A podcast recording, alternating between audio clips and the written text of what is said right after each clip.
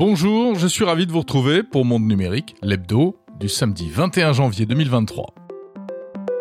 Cette semaine, on va parler d'intelligence artificielle, le sujet du moment, avec un numéro spécial IA générative. Ces IA qui fabriquent du texte et des images à la demande. Qu'est-ce que ça change au niveau technologique, économique, social, juridique, éthique même? Faut-il s'en réjouir ou en avoir peur? Faut-il les interdire? S'agit-il d'une mode ou d'une révolution? Pour répondre à ces questions, deux personnalités du secteur, le prospectiviste Michel Lévy-Provençal et le professeur d'informatique et philosophe Jean-Gabriel Ganassia. Et puis on verra que les étudiants qui trichent à l'aide de ChatGPT seront bientôt déçus car des startups développent des outils pour détecter les écrits créés par intelligence artificielle. Enfin, l'IA fait revivre l'histoire. Dans cet épisode, un autre invité exceptionnel. Général de Gaulle, actuellement... Bienvenue dans Monde Numérique, l'hebdo numéro 75. Monde Numérique, Jérôme Colombin. Tout d'abord, je vous rappelle que vous pouvez écouter Monde Numérique en continu et retrouver les meilleures interviews et reportages sur Radio Monde Numérique, la web radio de Monde Numérique, à retrouver sur le site mondenumérique.info, sur les applis Radio King ou Radio Line ou sur l'appli euh, de web radio de votre choix, en fait, en copiant le lien qui se trouve à l'adresse radiomondenumérique.info. Ça s'écoute à la maison, sur son smartphone, en voiture même. À très vite sur Radio Monde Numérique. 24 heures sur 24, Radio Monde Numérique. Et tout de suite, l'actu de la semaine. L'actu de la semaine. On commence avec ce scandale, un vrai scandale dans le secteur du streaming. Vous savez, Spotify, Deezer, etc. Certaines écoutes sur ces plateformes de musique en streaming seraient truquées. Des artistes, en effet, euh, paieraient des pirates pour générer de fausses écoutes, des écoutes artificielles, et ainsi faire monter leur notoriété. C'est ce que révèle une étude du Centre national de la musique, un établissement, un établissement public français, selon lequel sur l'année 2021, eh bien, ce sont 1 à 3 milliards d'écoutes qui auraient été comptabilisées de manière euh, abusive, frauduleuse, de fausses écoutes, ou en tout cas des écoutes générées par des robots à partir euh, de faux comptes créés parfois avec des numéros de carte bancaire volés. Et oui, comme on peut acheter de fausses visites euh, sur des sites web ou de faux followers sur les réseaux sociaux, il y aurait un vrai marché souterrain euh, de la fausse écoute musicale. Par exemple, 130 euros pour 10 à 20 000 faux streams et jusqu'à 6500 euros pour plus d'un million d'écoutes factices. Alors au total, 1 à 3 milliards de fausses écoutes, ça paraît beaucoup. En réalité, ce n'est pas si énorme, cela représenterait à peine 1 à 3% du nombre total d'écoutes sur chaque plateforme. Mais n'empêche, c'est totalement anormal et injuste. Qui se livre à ce genre d'arnaque? Eh bien, ce ne sont pas des artistes célèbres et installés, mais plutôt les nouveaux entrants sur ce marché. Car il faut savoir que les artistes sont rémunérés en fonction du nombre d'écoutes qu'ils génèrent, grâce aux revenus de la publicité et des abonnements payants, et ceux qui se livrent à ces agissements le feraient pour augmenter leur notoriété sur les plateformes et grimper plus vite dans les classements grâce aux algorithmes de recommandation. Ce sont donc les plateformes comme Spotify ou Deezer qui sont lésées. À noter que YouTube et Amazon Music n'ont pas participé à cette étude et on ne sait donc pas dans quelle proportion ce phénomène les touche. L'actu produit cette semaine, c'est l'annonce des nouveaux MacBook Pro et Mac Mini de la marque Apple. Alors pas, de grande keynote pour l'occasion, juste un simple communiqué pour dévoiler eh une nouvelle fournée d'ordinateurs portables de 14 et 16 pouces. Pas de changement majeur non plus, si ce n'est l'intégration de la nouvelle génération de processeurs M2, les M2 Pro et M2 Ultra, qui succèdent donc au M1. Ces processeurs conçus par Apple désormais, euh, particulièrement puissants et économes en énergie, euh, qui autorisent jusqu'à 22 heures d'autonomie. Pour le reste, sur ces machines, pas ou peu de changements, sauf peut-être l'arrivée de la norme Wi-Fi 6E, qui, soit dit en passant, est déjà présente sur certains ordinateurs portables du monde PC, et alors que se profile déjà le Wi-Fi 7, donc Apple n'est pas franchement en avance sur ce coup. Ces nouveaux Mac, en tout cas, sont plus chers. Là, avec Apple, on n'est jamais déçu. Ils démarrent à 2400 euros pour monter jusqu'à plus de 4100 euros selon les configurations. On parle bien d'ordinateur portable. Le nouveau Mac Mini, lui, ordinateur de bureau sans clavier ni écran, est proposé alors beaucoup moins cher à partir de 700 euros. Et puis enfin, Apple a dévoilé un nouveau HomePod, vous savez, l'enceinte connectée euh, avec Siri à l'intérieur.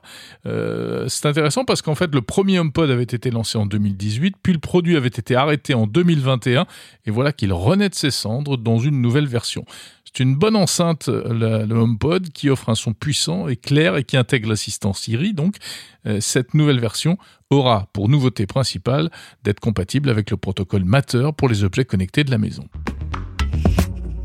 Le réseau social TikTok est-il dangereux pour les enfants? Beaucoup d'articles de presse ces dernières semaines pour dénoncer les effets néfastes de l'application chinoise TikTok, notamment sur les plus jeunes.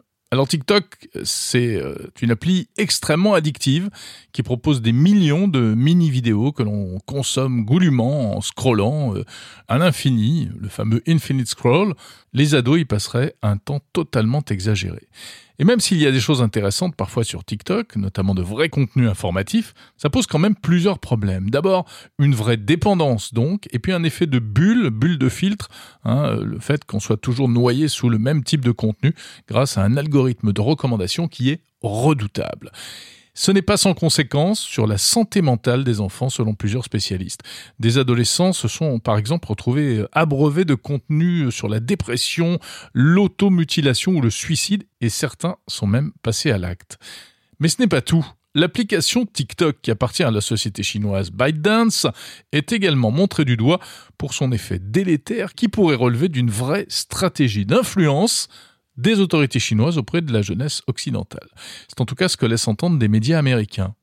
Car il se trouve que si les adolescents américains ou européens sont abreuvés de contenus pas toujours très intelligents, hein, ça va euh, de pseudo-sketch comiques euh, à des vidéos de maquillage, en passant par des chats qui font du skateboard, eh bien au contraire, la version chinoise de TikTok qui s'appelle Douyin proposerait, elle, des choses beaucoup plus intéressantes des expériences scientifiques, des énigmes mathématiques, euh, des visites de musées ou même des vidéos patriotiques, c'est-à-dire des contenus très différents. En gros, le TikTok chinois rendrait plus intelligent et le TikTok occidental rendrait plus idiot. L'innovation de la semaine. Le gouvernement français a demandé à l'ennemi à quelles conditions honorables un cessez-le-feu était possible. L'innovation de la semaine nous ramène 80 ans en arrière et nous met également dans l'ambiance du dossier sur l'intelligence artificielle que je vous proposerai tout à l'heure. Vous avez sans doute reconnu la voix du général de Gaulle, l'homme de la France libre, prononçant son célèbre discours du 18 juin 1940 au micro de la BBC à Londres. Sauf, sauf que cet enregistrement est faux. Car le discours du 18 juin n'a jamais été enregistré. Il n'y a aucune trace audio. Cependant, grâce à une initiative étonnante que l'on doit au journal Le Monde et à l'IRCAM, l'Institut national de recherche sur le son à Paris, eh bien ce discours reprend vie aujourd'hui grâce à l'intelligence artificielle. Alors c'est un travail assez étonnant qui s'est déroulé en trois temps. D'abord, il a fallu retrouver le texte exact du discours, car il n'existait pas non plus de version écrite officielle. Mais les journalistes du Monde ont retrouvé une retranscription en allemand dans des archives en Suisse. Ensuite, les chercheurs de l'IRCAM ont fait ce que l'on fait dans le cinéma quand on fait jouer des acteurs et que l'on plaque euh, une image virtuelle par-dessus leur visage, comme par exemple dans Avatar. C'est aussi le principe des deepfakes. Hein. Eh bien là, ils ont fait ça avec du son. Ils ont d'abord fait enregistrer le discours du 18 juin par un comédien, en l'occurrence François Morel qui a rejoué la façon de parler du général, mais avec sa propre voix. Et ensuite, les chercheurs de l'IRCAM ont plaqué sur le discours de François Morel une fausse voix du général de Gaulle générée par intelligence artificielle à partir de plusieurs enregistrements authentiques, ceux-là retrouvés dans les archives de la BBC. Et voici donc le résultat. Moi, général de Gaulle, actuellement à Londres, j'invite les officiers et les soldats français qui se trouvent en territoire britannique ou qui viendraient à s'y trouver avec leurs armes ou sans leurs armes. J'invite les ingénieurs et les ouvriers spécialisés des industries d'armement qui se trouvent en territoire britannique ou qui viendraient à s'y trouver à se mettre en rapport avec moi. Alors ce n'est pas parfait, je trouve personnellement que la fausse voix du général est un peu trop aiguë par rapport à la réalité. Mais n'empêche, c'est quand même impressionnant. Il s'agit donc d'une fausse archive historique, c'est du fake, mais ça permet de se remettre dans l'ambiance et de ressentir l'émotion de ce discours qui est un, fait majeur de l'histoire de France. En tout cas, ça n'a pas été simple de recréer cette voix à partir des enregistrements d'époque, comme l'explique le chercheur Axel Robel de l'IRCAM que j'ai interrogé. Il se trouve que dans le cours de, l'histoire, il a changé la façon de parler. Bon, déjà pendant la guerre, les microphones étaient toujours différents, peut-être les réglages étaient différents, donc euh, ils sont tous un peu différents. Donc ça c'est moins la voix, mais les microphones euh, et la situation d'enregistrement, ça fait partie de la voix pour notre système parce qu'il voit la totalité et il produit. Voilà, donc ça c'est une confusion. Et le deuxième problème, c'est que pendant la guerre, le euh, général de Gaulle, donc avec les euh, technologies anciennes, il a dû parler avec une voix assez plate. Donc il pouvait, pouvait pas parler très fort ni très faible, donc ça restait assez monotone. Euh, par contre, après la guerre, donc la plupart des gens ils connaissent le général de Gaulle, euh, qui parle beaucoup plus expressif, euh, donc ça devient c'est assez différent. Et le choix de François Morel, c'était plutôt d'aller un peu dans ce sens. Voilà, si vous souhaitez en savoir plus, eh bien vous trouverez dans la description de ce podcast le lien vers l'article et la vidéo du Monde qui explique en détail cette reconstitution historique par intelligence artificielle. Et tout de suite, on passe aux interviews de Monde Numérique, spécial intelligence artificielle.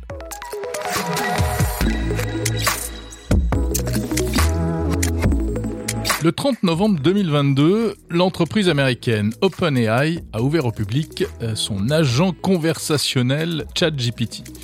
Un outil euh, en ligne qui permet de dialoguer par écrit avec une intelligence artificielle qui s'appelle GPT-3. GPT-3. ChatGPT répond à toutes les questions qu'on lui pose et peut générer à partir d'une simple requête n'importe quel type de texte ou de programme informatique. Depuis, c'est l'emballement on s'extasie sur la puissance de cette IA qui a littéralement réponse à tout. 10 millions de requêtes par jour, 2 millions et demi de messages sur les réseaux sociaux entre décembre et janvier selon l'observatoire VisiBrain. Rédiger des recettes de cuisine, des discours politiques, des lettres de motivation, euh, des cours, des exposés, tout ce qu'on peut imaginer. ChatGPT peut tout faire. En tout cas, c'est l'impression qu'on a. Et qu'importe si ce n'est pas toujours exact, si ce n'est pas toujours parfait, ChatGPT dit parfois n'importe quoi, ses véritables connaissances s'arrêtent à 2021, alors parfois il brode pour boucher les trous. Car ce n'est pas un moteur de recherche, en tout cas pas pour l'instant. On sent bien que ça va s'améliorer. Et c'est ça qui est fascinant. D'autres IA spécialisées se développent également pour la création d'images. Elles permettent de générer, là encore à partir d'une simple requête en langage naturel, des images photoréalistes de personnes ou de choses qui n'existent pas, et même des œuvres d'art à la manière de tel ou tel artiste. L'avènement de ces IA dites génératives est un véritable séisme, un choc technologique, intellectuel et potentiellement économique. On en parle cette semaine avec mes invités.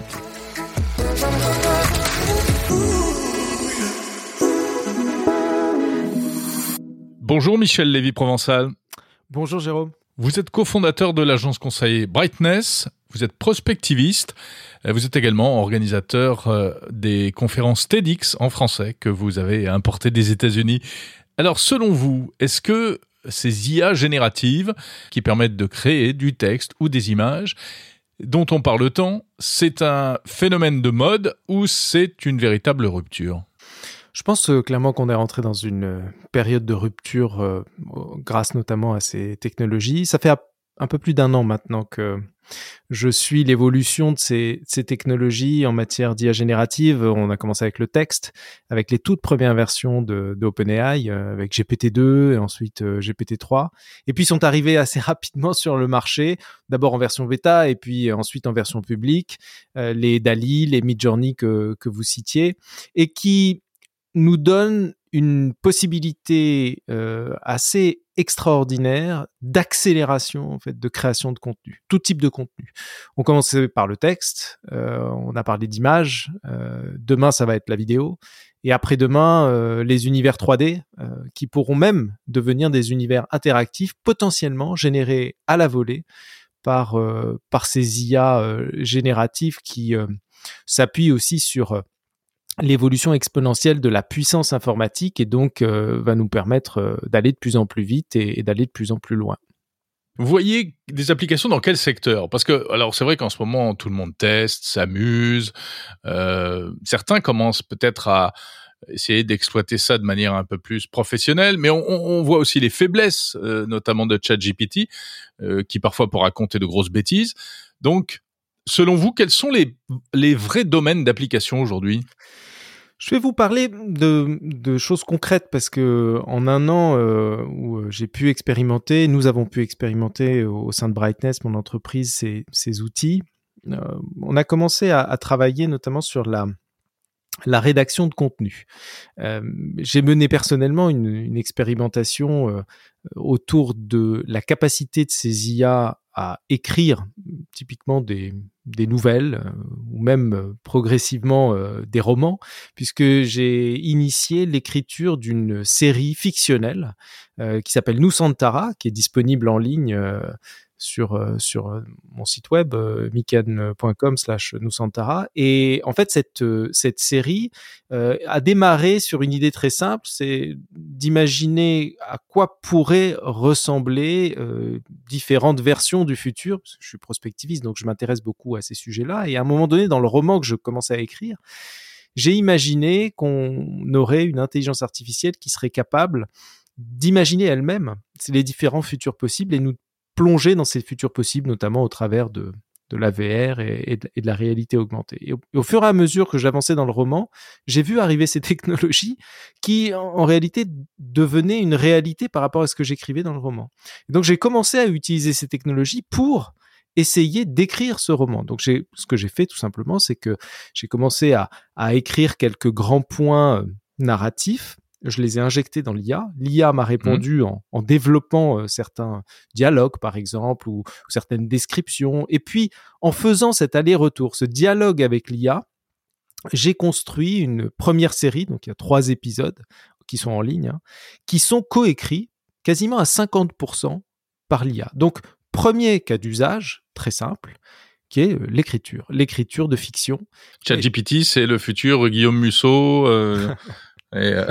Je sais qu'il y a certains euh, petits malins qui se sont amusés à, à demander à ChatGPT euh, d'écrire un bout de texte à la façon de Marc Lévy. Et c'est très ouais. drôle parce que le style est assez simple hein, de Marc Lévy, on le retrouve dans ChatGPT. Donc oui, les romanciers, les créateurs de séries, de scénarios peuvent utiliser, utilisent en fait ces outils depuis quelque temps déjà pour, pour les aider dans l'écriture.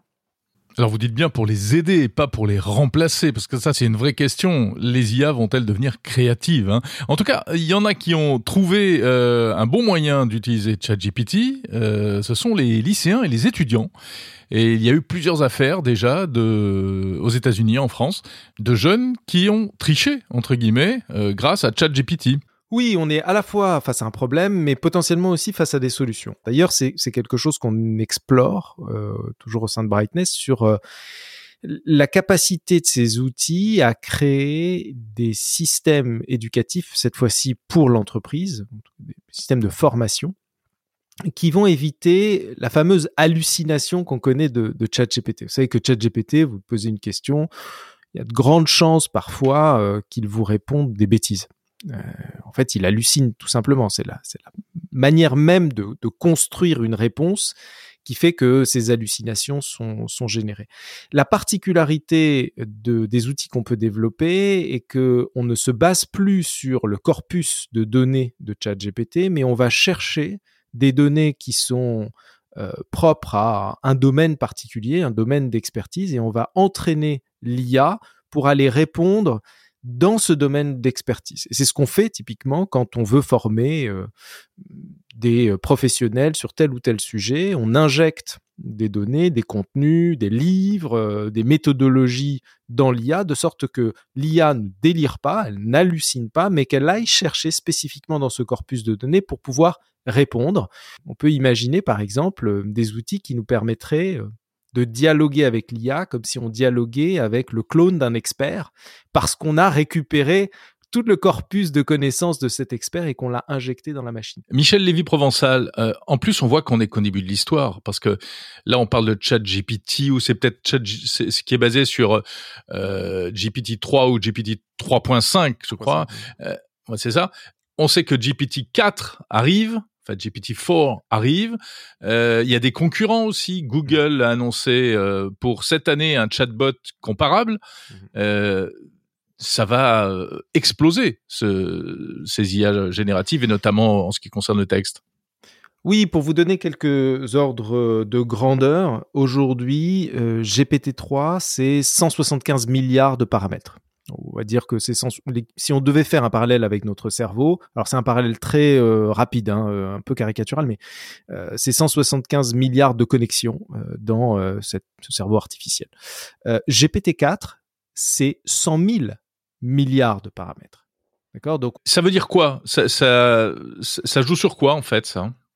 Bah en fait, ça, ça, ça joue sur le fait que on, on a d'abord euh, entraîné beaucoup plus, le, le, on va entraîner beaucoup plus l'intelligence artificielle, pour passer de GPT 3.5 à, à, à, GPT 4, et ça va donner des capacités qu'on ne connaît pas, qu'on connaît peu. D'ailleurs, le, le, patron de OpenAI, euh, euh, Sam Altman, nous dit, euh, oui, Sam nous dit, euh, euh, attention, on, on, ne sait pas exactement un quand GPT-4 va être disponible, et deux, peut-être que vous allez être déçu. Donc, on ne sait pas vraiment à quoi s'attendre avec cette nouvelle version. Michel Lévy-Provençal, encore une question. Comme vous le disiez, Microsoft va devrait intégrer euh, ChatGPT dans son moteur de recherche Bing. Est-ce que ça veut dire que ce qui va beaucoup changer aussi, c'est la recherche web? Est-ce que euh, l'IA, c'est le futur de la, de la recherche sur Internet? C'est-à-dire que le Google de demain, euh, ce sera ChatGPT il est possible que les interfaces d'accès à la recherche in intègrent euh, de la conversation. Autrement dit, qu'on a l'impression de dialoguer plutôt que euh, de saisir, vous savez, il y a une, une, manière de saisir les requêtes euh, optimales pour avoir une liste de liens. C'est beaucoup plus agréable d'avoir un dialogue avec euh, de l'information qui nous est renvoyée par, par l'interface ouais, plutôt qu'une liste de liens. Mais ce, que, font certaines personnes d'ailleurs qui s'en du pas, qui, enfin, qui posent la question, euh, je sais pas, euh, à quel âge dois-je partir en retraite, enfin, ou des oui, choses comme ça. Ils récupèrent une liste de liens. Au mieux. Oui, ouais, bien sûr. Oui. Et, euh, et, do et, donc oui, ChatGPT euh, va, va probablement faire bouger les lignes. Google, moi, c'est une des trois prédictions euh, je me suis amusé à faire euh, cette année, c'est que je pense que Google va sortir une version euh, conversationnelle de son moteur de recherche. Et euh, la force de Google, contrairement à OpenAI, c'est qu'ils ont un index majeur hein, et qu'ils euh, ont un business model.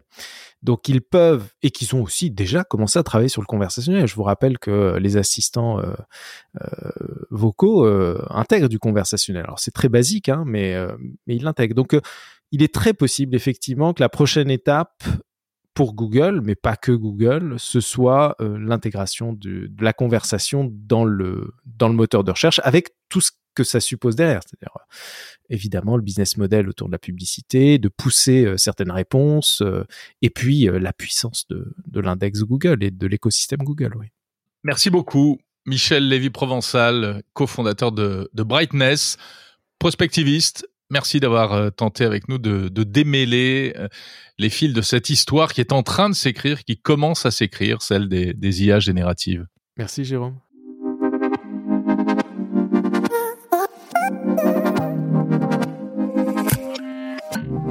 Vous pourrez écouter l'intégralité de cette interview de Michel Lévy-Provençal la semaine prochaine sur le fil de Monde Numérique.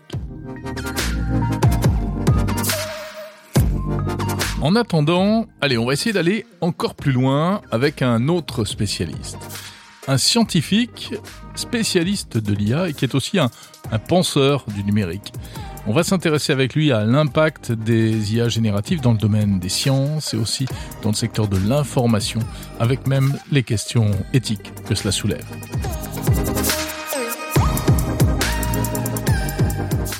Bonjour Jean-Gabriel Ganassia. Bonjour Jérôme Colombin. Vous êtes informaticien et philosophe des sciences, professeur d'informatique à Sorbonne Université, spécialiste de l'intelligence artificielle. Vous avez écrit plusieurs livres euh, de réflexion sur les technologies. Merci d'être dans Monde Numérique. Les IA génératives, selon vous, est-ce qu'il faut se réjouir de ces avancées technologiques ou s'en inquiéter? Ben, Il faut tout à la fois s'en réjouir parce que euh, ce sont nouveaux dispositifs qui sont à disposition des, des hommes. Hein, ça peut avoir euh, énormément d'applications. Et en même temps, bien sûr, euh, il y a euh, certaines applications de ce dispositif qui peuvent inquiéter parce que ça trompe. Hein, C'est-à-dire qu'on fabrique des images qui sont fausses on peut modifier des, des images qui sont vraies, puis surtout on peut avoir des dispositifs qui fabriquent automatiquement des textes qui sont assez stupéfiants parce que à, première vue euh, ils ressemblent à des textes qui seraient écrits par euh, des êtres humains. Alors pourquoi ça peut poser problème? Bah Parce que euh, on peut tout à fait imaginer, et ça commence d'ailleurs à se faire, les élèves à l'école à qui on donne un devoir vont les faire écrire par une machine. Alors pourquoi c'est embêtant? Bah Parce que euh, ça veut dire que les élèves ne feront plus les fort d'écrire eux-mêmes et donc on va perdre cet euh, euh, apprentissage à, la rédaction. Ça va tromper les professeurs, ils auront des notes qui ne reflèteront euh, rien du tout. Mais on peut aller plus loin, il y a d'autres applications et en particulier dans le domaine scientifique. Il y a des officines qu'on appelle en anglais paper mills, usines à papier en, français, qui permettent à des scientifiques d'écrire automatiquement un certain nombre d'articles en donnant juste quelques résultats. Et les articles euh, sont à peu près euh, cohérents. On rassemble une bibliographie qui a l'air euh, d'une vraie bibliographie. Et bien sûr, le risque, c'est que vous pouvez avoir un petit résultat ou éventuellement un résultat qui est donné dans un autre article qui va être réutilisé. Alors, c'est pas tout à fait du plagiat parce que euh, ça ressemble, mais il n'y a pas d'auteur assigné, euh, assignable, pardon, euh, euh, à qui on pourrait attribuer le, le texte source, puisque c'est un mélange de, de, tout un tas de segments de phrases qui ont été utilisés dans le contexte. Bien sûr, le, le risque, c'est d'avoir des textes de très mauvaise qualité qui vont encombrer les éditeurs scientifiques avec des relecteurs hein, qui seront submergés de travail et donc, euh, bon, euh, euh, des problèmes encore plus gros que ceux qui existent aujourd'hui, puisqu'on a déjà ce, problème assez conséquent. Ça a commencé, hein, il y a un rapport qui a été écrit par le COPE, Committee on Publication Ethics, sur les, difficultés qu'opposent ces, ces, usines à papier. Et vous parlez du plagiat dans le domaine scientifique, et également en ce qui concerne les images, des artistes commencent à, à protester parce que finalement les IA s'inspirent, entre guillemets, de leurs œuvres euh, alors, est-ce que c'est du plagiat ou est-ce que c'est de l'inspiration, puisque finalement tous les artistes s'inspirent d'autres artistes? C'est toute la difficulté, c'est que la catégorie classique de plagiat, c'est la réappropriation du travail de quelqu'un d'autre. Et ça, c'est parfaitement identifiable sur un texte. C'est le fait que bah, vous avez une proportion euh, euh, de phrases à l'intérieur du texte qui euh, ont paru ailleurs dans un autre article. Et donc, vous pouvez le quantifier de façon précise. Et en même temps, on peut le, le détecter. Et ça, c'est extrêmement bien cadré aujourd'hui. Il se trouve que j'ai travaillé pendant un certain temps avec des littéraires sur une notion euh, euh, qui est euh, très utile dans la critique littéraire, qui est la notion d'intertextualité. Ça veut dire que les auteurs n'écrivent pas de façon isolée, mais en faisant référence à leurs grands prédécesseurs. Et ce que l'on a essayé de faire, c'est de détecter des marques de ces réutilisations, de ces réemplois, de ces allusions à l'intérieur des textes. Et je ne désespère pas d'utiliser ces outils développés pour les humanités numériques euh, dans le cas de la détection euh, de euh, textes générés automatiquement. Donc vous préparez déjà, on se prépare déjà à des, des contre-mesures en quelque sorte. Exactement. Et je crois que c'est bien sûr notre rôle en tant que scientifique, euh, c'est de préparer les parades aux utilisations malveillantes euh, qui pourront être faites de ces dispositifs. Est-ce que il n'y a pas aussi un côté positif, par exemple sur les fake news et les deepfakes On a l'impression qu'aujourd'hui, euh, notre regard s'est aiguisé et on a un regard un peu plus critique. C'est-à-dire que quand on voit apparaître une vidéo euh, étrange sur les réseaux sociaux, on se pose la question, on se dit tiens, mais euh, est-ce qu'elle est vraie? Euh, Oh là là, moi ça j'y crois pas, je suis sûr que c'est un deepfake. Est-ce que finalement on, on, ça nous a pas un petit peu entraîné à avoir un esprit un peu plus critique? Si c'était le cas, ce serait merveilleux. le, la crainte qu'on peut avoir, c'est que certains euh, euh, deviennent de plus en plus vigilants. Et, et ça, c'est positif mais que euh, dans la grande population, dans les milieux complotistes, au contraire, hein, on prenne pour argent comptant des éléments qui sont tout à fait fallacieux. Hein. Le, le mmh. danger avec le ce qu'on appelle les fake news hein, ou les infox en français, c'est que elles sont pas totalement fausses, elles s'inspirent toujours de quelque chose.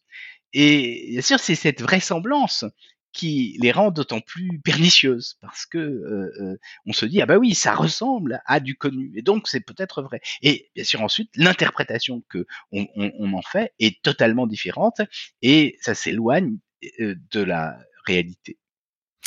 Jean-Gabriel Ganassia, est-ce que les IA génératives ne vont pas euh, finalement créer de plus en plus de contenu artificiel, que ce soit du texte ou des images, que l'on retrouvera euh, sur Internet? Et du coup, est-ce qu'il n'y a pas à terme euh, un risque de, confusion entre le réel et l'artificiel? Est-ce qu'il faudra demain un label fait par des humains pour distinguer, un peu comme il y a les produits bio, pour les distinguer des produits artificiels? Certainement, oui. Il faudra qu'on soit capable d'identifier de façon précise euh, ces textes ou ces images qui sont générés automatiquement pour euh, euh, les distinguer, pour s'assurer que lorsque vous avez un, article qui vous est soumis, lorsque vous avez un écrit, ben, il, y a effectivement un auteur qui est capable d'en n'endosser la, la, responsabilité. Et c'est la raison pour laquelle, hein, dès à présent, hein, dans les laboratoires de recherche, on s'intéresse à euh, la distinction euh, euh, de ces contenus qui sont générés automatiquement et, et des contenus artificiels. Jean-Gabriel Ganassia, vous êtes un scientifique, vous êtes un informaticien, donc forcément vous êtes attiré, vous êtes certainement fasciné même par ces outils, mais est-ce que vous vous dites pas là, ça va trop loin? Je, crois que ça, ça, va très loin. Alors, est-ce que c'est trop loin hein? C'est bien sûr la, question que, que l'on peut euh, toujours se poser avec euh, euh, les techniques d'intelligence artificielle.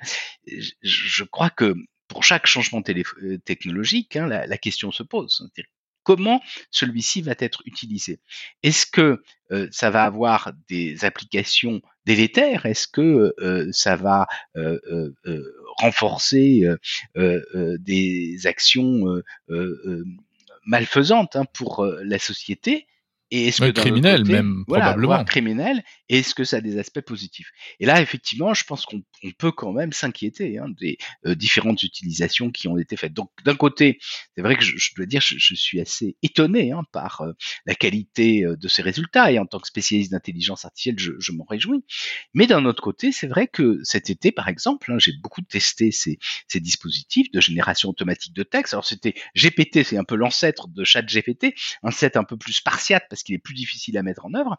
Et j'ai été assez traumatisé parce que je me suis rendu compte euh, euh, de ce que l'on était capable de faire avec. Alors, je veux dire, pas inquiet en sens où je, pense qu'on va pouvoir en avoir la maîtrise. Hein. Il n'y a pas de raison hein, de euh, s'inquiéter au sens de ne plus être en repos, hein, d'être en alerte. Mais, c'est vrai que c'est très étonnant. Et je crois que euh, il faut s'interroger sur euh, la façon dont on peut empêcher toutes les dérives qui seraient consécutives à l'utilisation généralisée de ces technologies. Est-ce que la question de ne pas faire certaines choses se pose?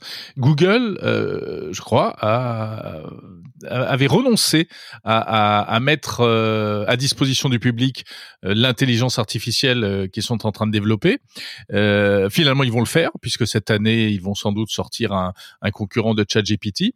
Mais est-ce qu'il n'y a pas des questions d'éthique comme en, médecine ou en biologie euh, À un moment, il faut se dire, ben non, ça, on va pas le faire finalement? Ah, je, crois effectivement qu'il y a un certain nombre d'applications qui utilisent de l'intelligence artificielle qui peut-être ne doivent pas être développées ou, mises à disposition d'un public assez large. Et de ce point de vue-là, oui, bien sûr. Hein, C'est-à-dire que c'est pas la recherche fondamentale qui, elle, à mon sens, est toujours positive puisqu'elle nous permet de mieux connaître, de mieux comprendre, hein, de voir les, limites euh, euh, des technologies telles qu'elles existent ou de la science euh, qui est en train de se faire. Mais certaines applications, bien sûr, me semblent peut-être pas tout à fait souhaitables et effectivement mettre à la disposition des outils qui génèrent trop facilement des, textes hein, pour, tout le monde, ça peut être mauvais. Hein. On parlait tout à l'heure hein, des élèves dans les écoles si euh, on, met ces outils à disposition de, tous les élèves et que les enseignants ne sont plus capables de distinguer ce qui a été euh, fait vraiment par l'élève de ce qui a été fait par la machine, euh, ça peut, je crois, ne pas être très positif. Merci beaucoup, Jean-Gabriel Ganassia, spécialiste de l'intelligence artificielle, professeur d'informatique à Sorbonne Université et philosophe.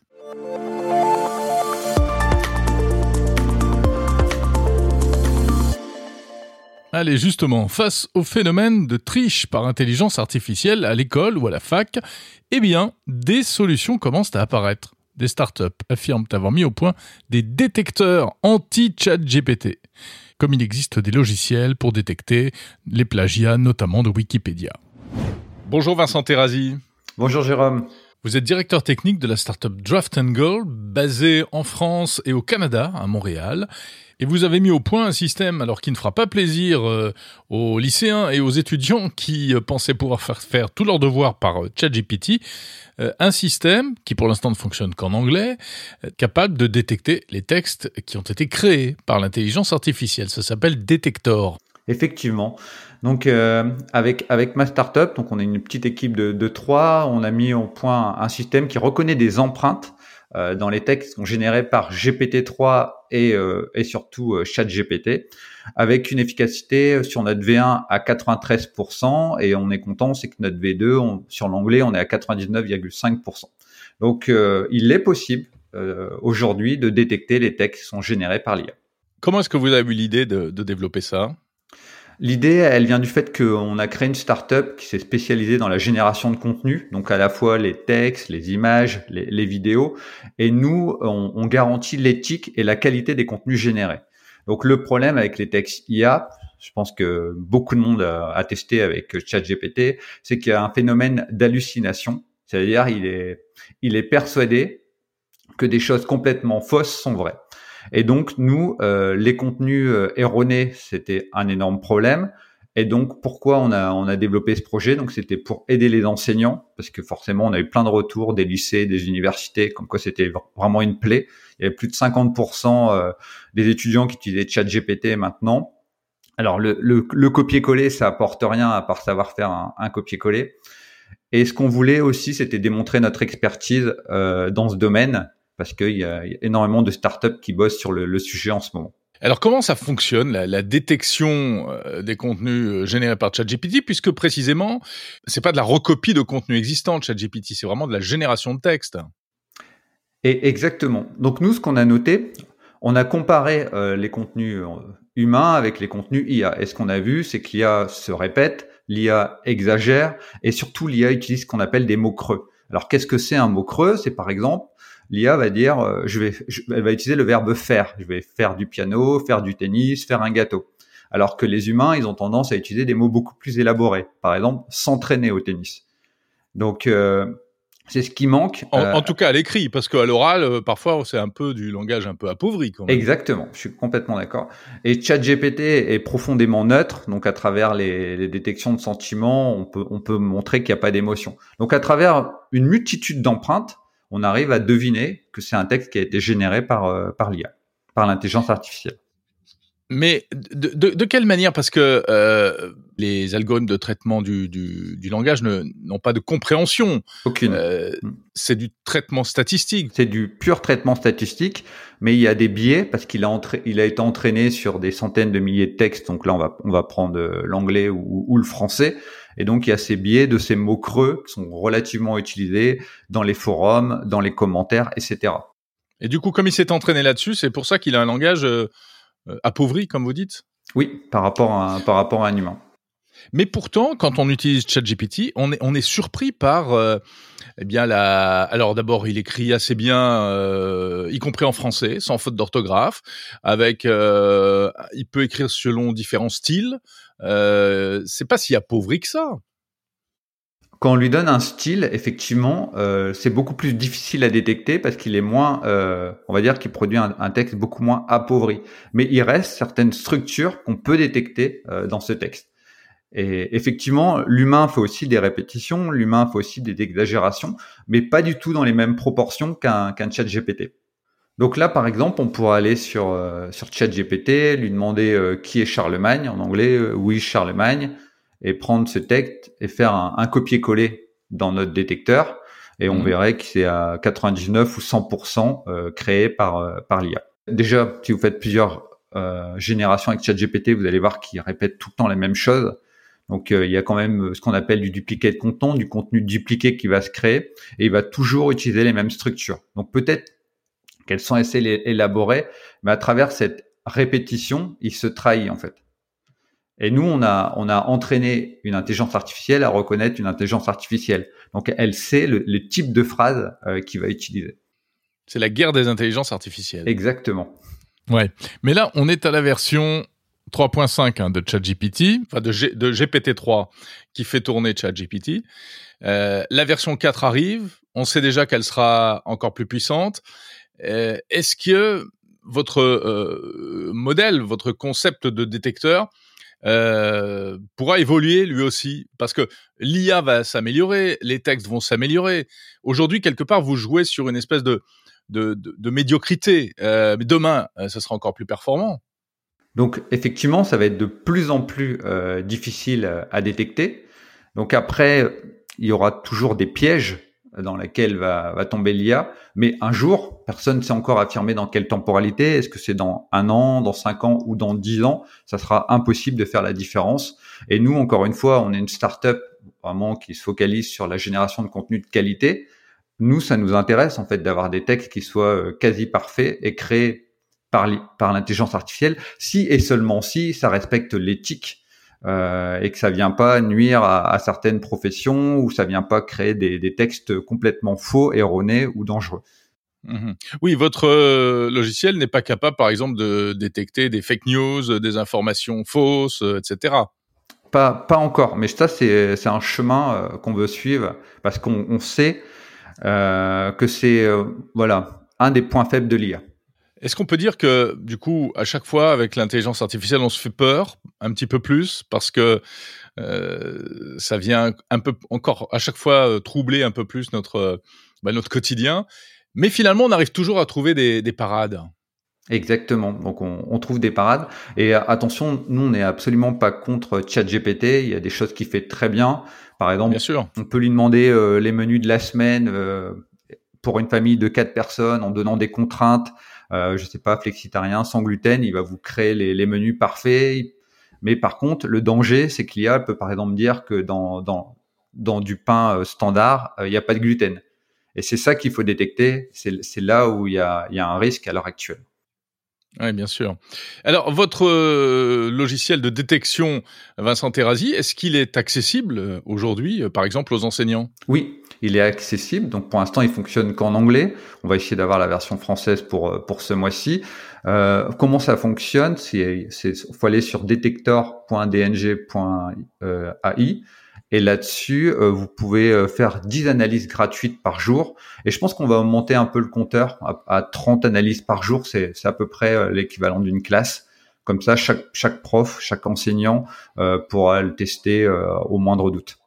Donc l'idée, c'est que un enseignant puisse faire un copier-coller d'un texte d'un élève, il le met là-dedans, et on va lui dire si c'est du chat GPT ou, ou, pas. Exactement. Et nous, pourquoi on a développé notre propre intelligence artificielle? Parce qu'on a des, on a des fonctionnalités avancées où on va pouvoir faire par lot de texte. Par exemple, on va, on va pas demander aux enseignants d'envoyer un texte à la fois, ils pourraient en envoyer 30 euh, en même temps. Merci Vincent Terrazi, directeur technique de la startup Draft Angle.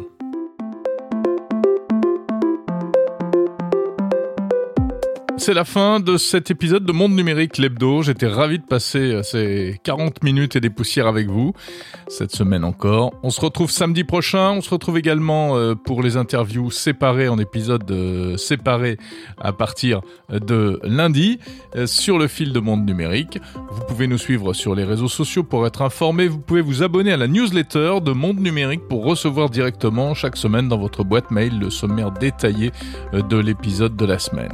Pour cela, il suffit d'aller sur le site monde numérique en un seul mot.info. Là, vous pourrez même écouter la web radio, Radio Monde Numérique. Je vous rappelle également euh, la série spéciale sur les technologies de rupture à écouter sur le podcast Monde Numérique. Vous découvrirez d'où viennent ces innovations étonnantes qui ont changé nos vies, l'écran tactile, la géolocalisation, l'impression jet d'encre euh, et toutes ces choses. Six épisodes de moins de 10 minutes chacun pour en savoir plus sur cette technologie qui nous fascine. Merci pour votre fidélité. Monde numérique vient de passer la barre du million de téléchargements depuis sa création.